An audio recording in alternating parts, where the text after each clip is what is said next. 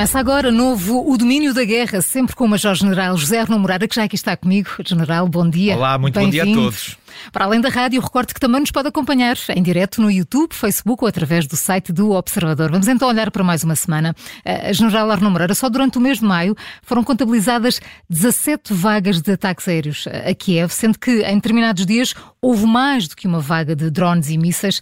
General, o que é que explica este intensificar dos ataques sobre a capital ucraniana nesta altura? Este foi um mês particularmente cruel para Kiev uhum. e para a sua população o número muito grande de vagas e, sobretudo, o facto de muitas delas terem até acontecido em dias sucessivos, uh, impediu as pessoas de, de, dormir, de ter uma noite descansada, conduziu certamente a um conjunto de, de um certo desgaste psicológico também sobre a população e provavelmente até terá sido esse o ênfase que a Federação Russa eh, aqui procurou produzir. Nós não vemos um conjunto suficiente de objetivos de natureza militar que possa ser tentado que se tente bater desta, desta, desta forma e com esta intensidade, e parece haver aqui mais um certo fetiche uhum. por parte da, da Federação Russa em sempre que algo não está a correr bem ou que é preciso satisfazer a sua opinião pública interna, que o ataque sobre Kiev seja a grande solução militar ao dispor de Vladimir Putin. Bom, porquê este acentuar uh, deste conjunto de ações ofensivas uh, durante o mês de maio? Bom, porque nós não podemos desligar isto, certamente, do facto de estarmos todos à espera, a Federação Russa também, da contraofensiva, da contraofensiva ucraniana. E, portanto, esta será uma maneira de procurar desgastar a capacidade de comando e controle ucraniana, por um, por um lado, e, por outro lado, deixar este conjunto muito sério sempre de avisos de que Kiev será o alvo escolhido se alguma coisa correr mal do ponto de vista uh, convencional. Bom, desta vez o que nós assistimos neste conjunto muito grande de vagas foi a utilização de técnicas muito distintas. Não houve praticamente duas vagas iguais eh, uma, uma, umas às outras. Em primeiro lugar, uma diferença uma diferente combinação dos vetores aéreos utilizados. Umas vezes foram só drones, outras vezes esses drones foram utilizados como mísseis de cruzeiro, outras vezes com mísseis balísticos. Houve aqui uma. É, era como se a Federação Russa estivesse à procura de qual é a melhor combinação de armas, aquela que podia sortir os melhores efeitos. Depois utilizou diferentes direções de ataque, no sentido de verificar também se há áreas, no sentido geográfico do termo, que possam constituir corredores de aproximação dos vetores aéreos sobre Kiev que são mais favoráveis ou estão menos protegidos pelo sistema antiaéreo ucraniano. Depois utilizou várias horas do dia. Até ataques e, diurnos, não foi? E, e, e, uma das horas até foi particularmente cruel e mal escolhida, porque foi a hora que as crianças iam, iam para a uhum. escola uhum. e foi, um, foi, foi horrível ver aquelas crianças aos gritos a correr para, para os abrigos. E depois também diferentes intervalos de tempo entre as vagas, no sentido de testar a capacidade do sistema antiaéreo ucraniano de refazer, de recarregar, de remuniciar outra vez o seu sistema de armas. E, portanto, toda esta, toda esta variedade utilizada de técnicas nos mostra que Moscovo também não está muito confiante. Não está muito confiante qual é o melhor sistema que dispõe neste momento para poder castigar Kiev, que parece ser o seu grande objetivo. Há problemas do lado ucraniano e do, e do lado russo. Os, os, problemas ucranianos têm a ver com o, esta, esta, esta, este conjunto de, de, de vagas e, e, e, a sua intensidade levou a um consumo anormal de, eh, de, de, de mísseis antiaéreos. E isto, uh, em face do, dos custos uh, de cada um destes sistemas, naturalmente que será uma preocupação para Kiev. E também Moscou estará um bocadinho a testar o Ocidente e a sua capacidade em continuar a fornecer a este ritmo este, este conjunto de mísseis antiaéreos. Mas, por outro lado, a Ucrânia tem também um problema. É que mesmo que ela identifique as plataformas, sei lá, as plataformas de lançamento do, do Iskander, do míssil, do míssil balístico, em território russo, o Ocidente não permite que ela utilize as, as, armas eh, ocidentais para bater estes alvos. Ora, a Ucrânia não tem capacidade de os bater se não for util, utilizando este tipo de armamento ocidental. Portanto, de alguma maneira, a, a Federação Russa também se sente protegida a instalar na, nas fronteiras junto da Ucrânia os seus sistemas balísticos, porque sabe que o Ocidente não deu autorização à Ucrânia para utilizar mísseis do tipo Storm Shadow para bater estas, estas baterias. Este é um problema que está por resolver. Os russos também têm problemas, certamente. E o número de, de, de, de, vagas mostra exatamente isso. Mostra que há um, aqui um certo desespero perante aquilo que é a anunciada contraofensiva ucraniana e que estão a pensar de alguma maneira que pode ser possível quebrar a, a vontade ucraniana em conduzir esta contraofensiva. Por outro lado, também a, a Federação Russa começa a, a, a, ter consciência de que para obter resultados sobre Kiev tem que utilizar cada vez mais mísseis. E, portanto, isso coloca também um problema que tem a ver com a gestão dos depósitos e das existências. Algumas fontes, que me parecem relativamente credíveis, mostram como os toques dos mísseis da Federação Russa também são afetados com, esta, com a intensidade destas vagas. A, a, a, Federação Russa, neste momento, só produz, por exemplo, por mês, dois mísseis Kinzhal. Não tem capacidade de dois. Dois por dois, mês. Dois por mês. Cinco mísseis Iskander, ou seja, num dia gastou tudo aquilo que produz num mês. Num mês e 25 mísseis calibre por mês. E ela, este, e durante este mês de maio, mandou, enviou muito mais de 25. O que significa que ela está a consumir mais do que aquilo que está a produzir neste momento. O que eh, significa também que este sistema de alimentar a guerra à, à, à custa de, de, de, mísseis de cruzeiro também não tem uma solução evidente claro. por parte da Federação Vamos então olhar agora para os ataques no sentido contrário. Depois, no dia 2 de maio, dois drones terem atingido o telhado do Palácio do Senado, dentro do Kremlin. Eis que uma nova vaga de drones sobrevoou Moscou. Uh, general, de que drones estamos a falar e que mensagens trazem com eles? Nós já vimos este filme. Já, já vimos, este sim. filme. E o general explicou, explicou aqui bem não, já todo, vimos este filme toda a fotografia, não é? A 2 a dois de maio. Só que agora a escala, a escala é muito maior. A escala é maior do que aquela que foi utilizada. Depois também não passou despercebido à população de Moscou, tal e qual como o conjunto de entrevistas foram conduzidas na rua mostraram. As pessoas também estão preocupadas. E depois, ela tem sido também motivo de um forte ataque a Putin. Porquê? Porque há uma coisa que nós sabemos. É que as vulnerabilidades do sistema antiaéreo de Moscovo existiam no dia 2 de maio, foi amplamente provado, e um mês depois tudo se mantém na mesma. Essas vulnerabilidades estão todas lá, e isto é muito desconfortável para Vladimir Putin, que não foi capaz de resolver uhum. este problema. Bom, isto é o que sabemos, mas depois há o que não sabemos e o que é estranho. O que não sabemos? Bom, não sabemos quem foi. Não sabemos quem foi. Pode ter sido o governo ucraniano? Pode. Mas o governo ucraniano corre aqui um sério risco os Estados Unidos já foram muito claros, sim, a, dizer que ataques a, a Moscou não lhe parece uma ação uh, muito adequada. Portanto, há aqui, um, há aqui uma linha muito difícil de gerir entre aquilo que, são, que podem ser objetivos de natureza ucraniana, se é que foi a Ucrânia que, que lançou estes mísseis, e aquilo que é a, a posição da Ucrânia na comunidade internacional.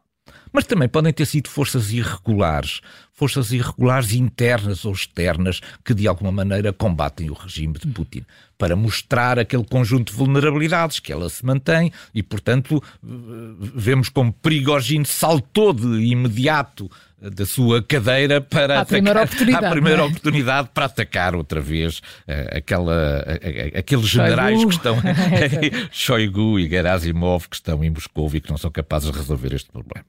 Mas também pode ter sido Moscou na verdade, há aqui um conjunto de outros termos que eu, de, de, outras questões, que é aquilo que eu defino como o que é estranho no meio disto. Bom, é estranho que o presidente da Câmara, uh, Sergei Sobyanin, tenha dito que foram 25 drones e não 8, mas que só um estava armado e não explodiu.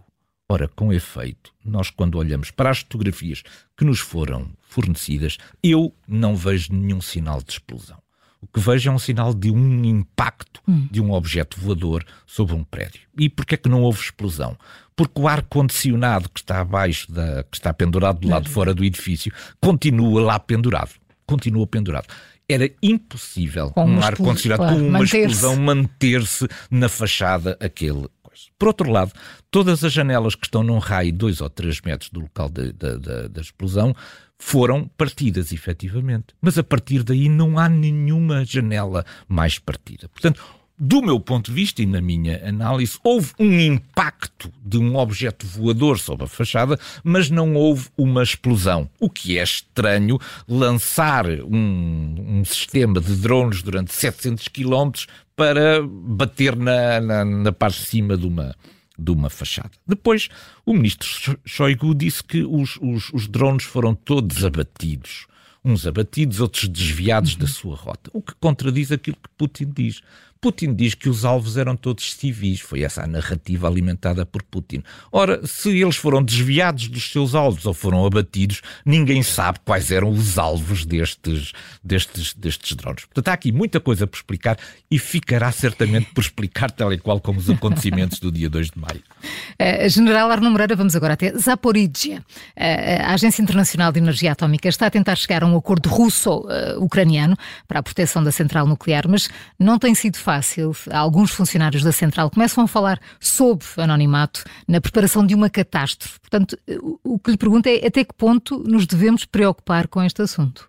Uh, Zaporizhia acumula duas coisas. Por um lado, acumula o facto de ser a maior central nuclear da Europa.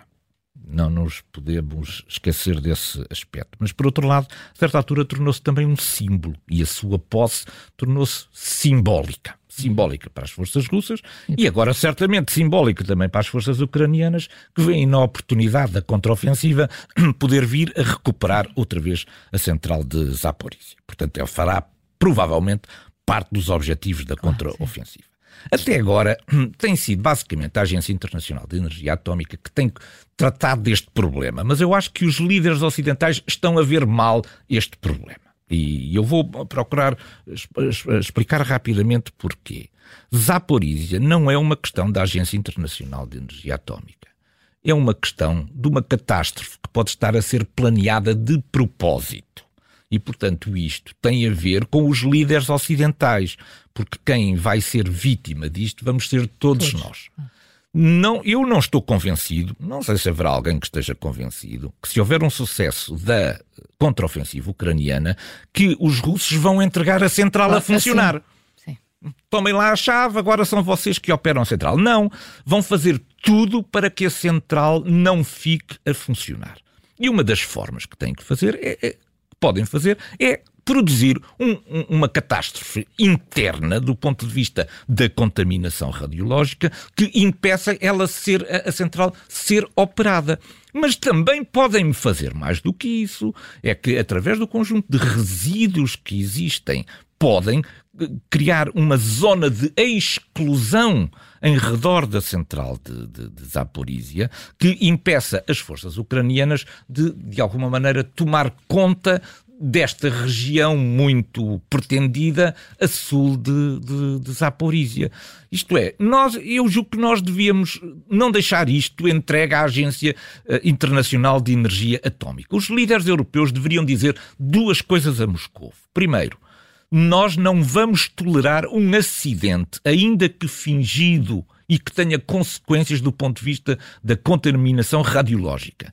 E se a Rússia o fizer, a Rússia será responsabilizada pelo pagamento de toda a descontaminação tiver que ser feita neste sítio. Portanto, isto, do meu ponto de vista, está no nível político. Não, não devemos deixar isto, esta questão entrega uma questão de natureza técnica da Agência Interna Internacional de Mas Energia. Mas porquê que acha que isso está a acontecer, General? Porquê, Porque... porquê é que se estão a admitir dessa responsabilidade e dessa... Eh, eh, isso é uma pergunta que eu não é consigo responder. Pois. Eu não consigo responder. Mas eu, eu estou a ver este filme, uhum. quer dizer, acho que ninguém está a ver que no dia em que, a, em que as forças ucranianas se aproximem de Zaporizhia, que saia de lá um engenheiro-chefe da, da Federação Russa a dizer tomem lá a chave da central. É claro que isto não vai acontecer, não vai certamente acontecer. E a forma de não acontecer é uma operação em que vão culpar as forças ucranianas por um ataque qualquer que produziu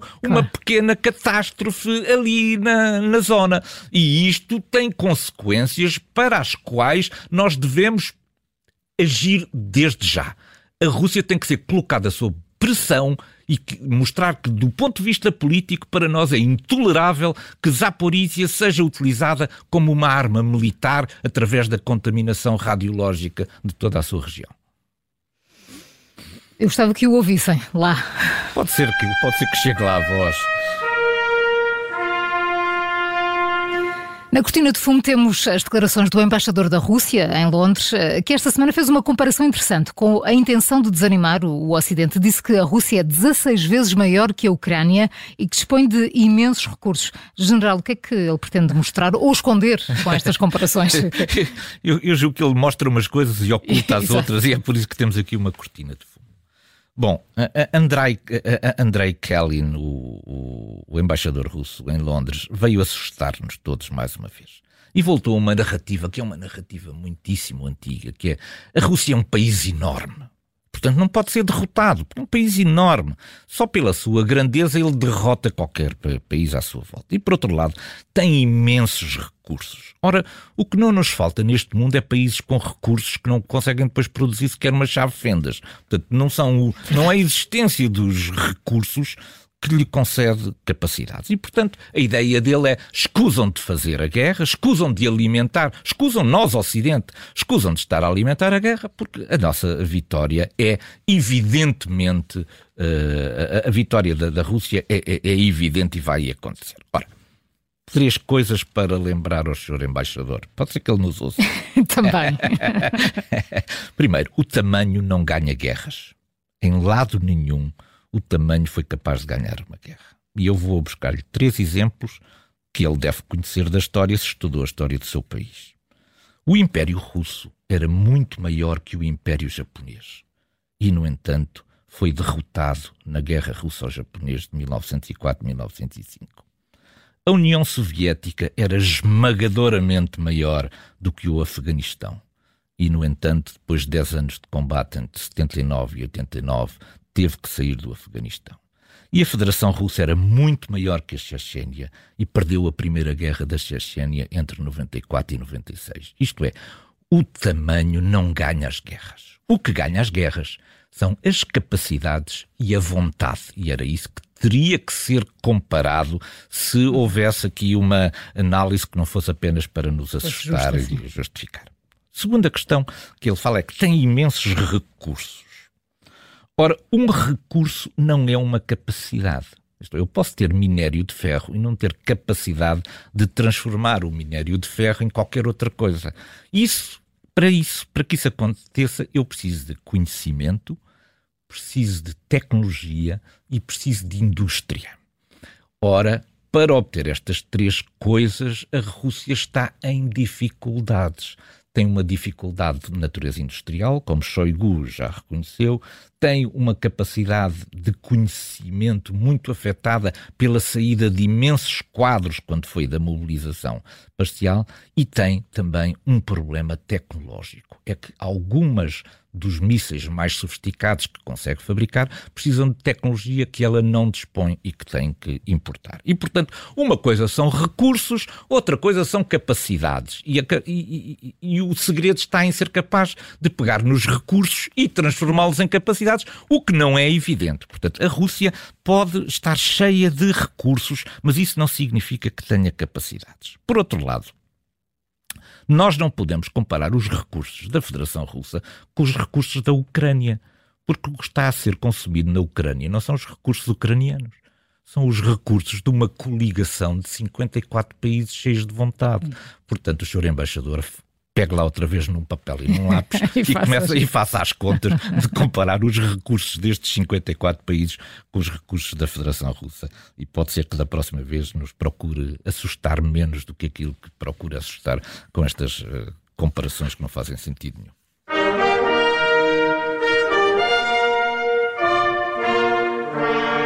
Numa guerra marcada por tantas explosões diárias, porquê é que hoje eh, focamos o nosso ponto de mira sobre Senkivka, um ponto da fronteira entre a Rússia, a Bielorrússia e a Ucrânia? Bom, nós, nós nunca ouvimos falar neste. Não, não sei se isso bem, Senkivka. Senkivka, é. nunca, não, não, sei se alguma vez ouvimos falar disto. Isto é um local eh, que se situa a norte de, de Kiev e tem uma curiosidade porque é o local onde se encontram as três fronteiras: a fronteira da Bielorrússia, a fronteira da Rússia e a fronteira da Ucrânia. É, portanto, um local simbólico. Ainda na época da, da União Soviética, em 1975, foi feito um, um, um, monumento que eram basicamente três, três peças em betão muito altas, próximas umas das outras, e que simbolizavam as três irmãs. As três irmãs era a Bielorrússia, a Rússia e a Ucrânia unidas naquela amizade, eh, eh, naquela amizade de, de belos tempos. Ora, em 1900, em, em, em, fevereiro de 2022, este foi um dos pontos escolhidos pela Federação Russa para invadir a Ucrânia. Portanto, as três irmãos, as três irmãs, em fevereiro de 2022, eh, eh, começaram a enfrentar-se e perderam toda aquela fraternidade que ali existia. Entretanto, a Ucrânia foi lá e desmantelou o poste dos três postes. Um, já só lá estão dois: o poste da, da, da Ucrânia, o da salão da Bielorrússia e da Rússia. O poste da Ucrânia, entretanto, foi desmantelado. Mas esta semana voltou outra vez a ser notícia sem Kivka. Agora nunca mais nos esquecemos pois desta sem Kivka.